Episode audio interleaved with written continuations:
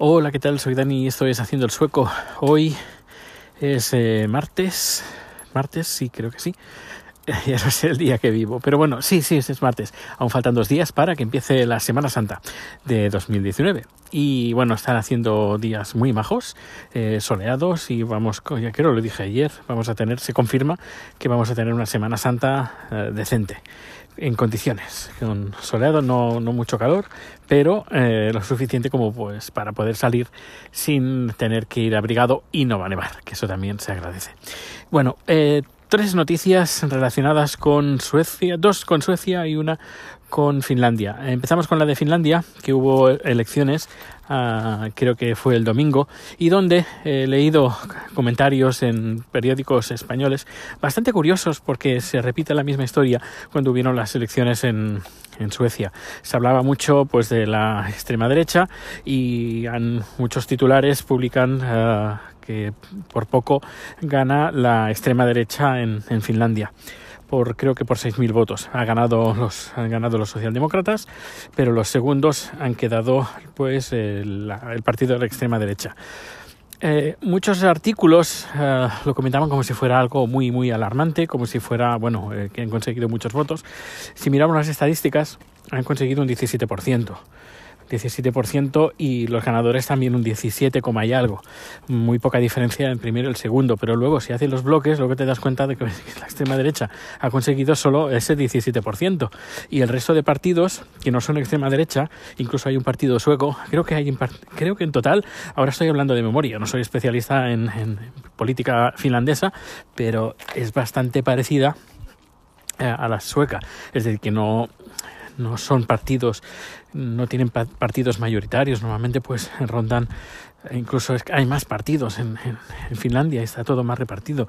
Creo que hay 12 partidos diferentes, 10 partidos, y como he dicho, hay un partido, un partido sueco, un partido porque el, el, el, hay una parte, la parte sur-oeste de Finlandia eh, tiene dos idiomas oficiales, si no me equivoco, que es el sueco y el finlandés. Eh, pues eso, como digo, sí, ha quedado en segunda posición, pero de 10 partidos ha conseguido, 12 partidos ha conseguido el 17%. Eh, los Sverigedemokraterna creo que consiguieron un 19 aquí en Suecia. Uh, pero bueno, que tampoco es para alarmarse. Y han conseguido más votos que la última vez, pero solo han conseguido un, un escaño más que las últimas elecciones. Que sí, que la extrema derecha eh, sube en Europa, pero artículos que he leído que la socialdemocracia está en sus uh, está acabada uh, y cuando lees esos, esos artículos de periódicos con con tendencias muy de derechas eh, y luego ver los resultados eh, totales, los porcentajes, comparándolos con los de las anteriores elecciones, pues tampoco es para tanto, que insisto, sí que sube, pero tampoco es tanto como se intenta hacer ver en España los periódicos españoles. Aquí pues tampoco se ha hecho tanto eco sobre la extrema derecha en Finlandia, sino que bueno, es, es lo normal que suban y bueno, es tarea de los otros partidos de eh, girar esta, esta tendencia. Eso creo que sería lo, lo, importante. Segunda noticia está relacionada con, con Suecia y es que, eh, a ver, un segundo, voy a hacer, vamos a hacer una pequeña pausa. Bien, ya estoy aquí de nuevo. Uh, he grabado la segunda sección con los dos temas que había pensado decir eh, a continuación, pero eh, se va a quedar en uno porque me he estado enrollando un montón, así que prefiero contarlo mañana con más tranquilidad y así no vas a tener un, podcast de media hora, sino va a ser un poquito más cortito. Bueno, la primera y última, bueno, sí, primera y última noticia relacionada con Suecia, la, prim la primera que he contado del día ha sido la de Finlandia, pues eh, tiene que ver con lo, el impuesto de la televisión.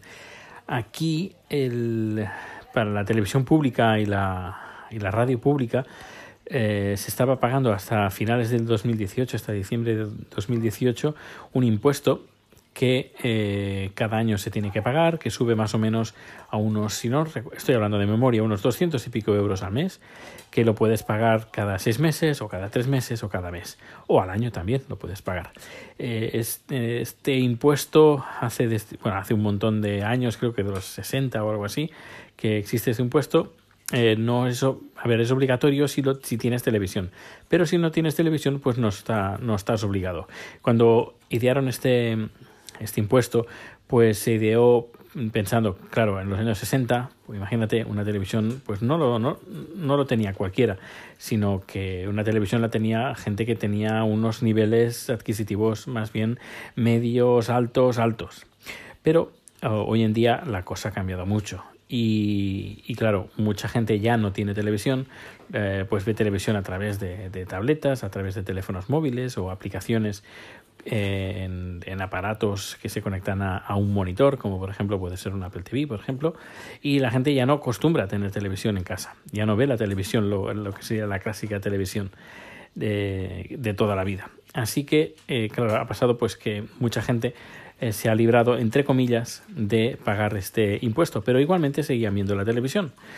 Y por fin, por fin, a partir de este año, de enero de 2019, este impuesto ya está incluido en la, en la renta. Si cuando pagamos la renta, se, se descontará ya la parte del impuesto de la televisión y la radio pública. Eso significa que ya se acabaron los eh, inspectores que se dedicaban pues a rastrear y a chafardear a, los, a, la gente, a los suecos que estaban viendo la televisión. Por ejemplo, esto lo hacían en acontecimientos así importantes como puede ser el, el Melody Festival el Festival de Eurovisión. Lo que hacían es cuando la gente estaba viendo el programa, eh, se iban a las casas que no pagaban ese impuesto, le mm, tocaban el timbre, cuando abrían la puerta y escuchaban que estaban viendo el festival, por ejemplo, pues decían, eh, que tú estás viendo la televisión. No, pero es que no tengo tele. Ya, pero tú la estás viendo. Así que tienes que pagar el, impuesto. Y, y claro, esto también a mí me pasó cuando, cuando hubo el atentado en Estocolmo que yo iba en dirección a, al, garaje a recoger el coche e ir a casa porque los metros estaban cerrados. Claro, imagínate en esa sensación de pues que ha habido un atentado eh, terrorista y estás de los nervios y que te llamen eh, estos inspectores a tu teléfono móvil eh, intentando a ver si estabas escuchando o viendo la televisión pública para pillarte.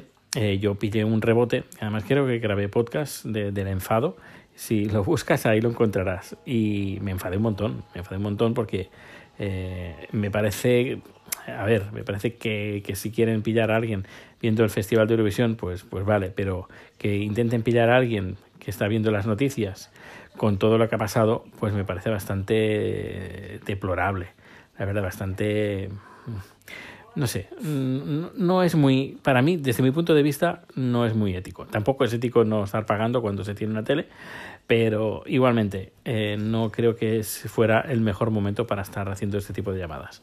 Claro, yo no tengo tele, yo la, alguna vez lo he, la he visto a través de la aplicación de, de por ejemplo, del, del teléfono pues esto ya se acabó. Es decir, ya ahora ya no es quien tenga tele, como hasta ahora, sino ya todo el mundo, aunque tengas o no tengas tele, como tienes eh, disponibilidad de acceso desde cualquier dispositivo, pues ahora la tienes que pagar. Pues nada, ya no me enrollo más. Em, ya sabes todos los datos de contacto en haciendoelsoco.com y nos escuchamos mañana, que mañana sí ya voy a contar el, el tercer tema que está relacionado con un poco con, con política española. Pues nada, un fuerte abrazo. Hasta luego.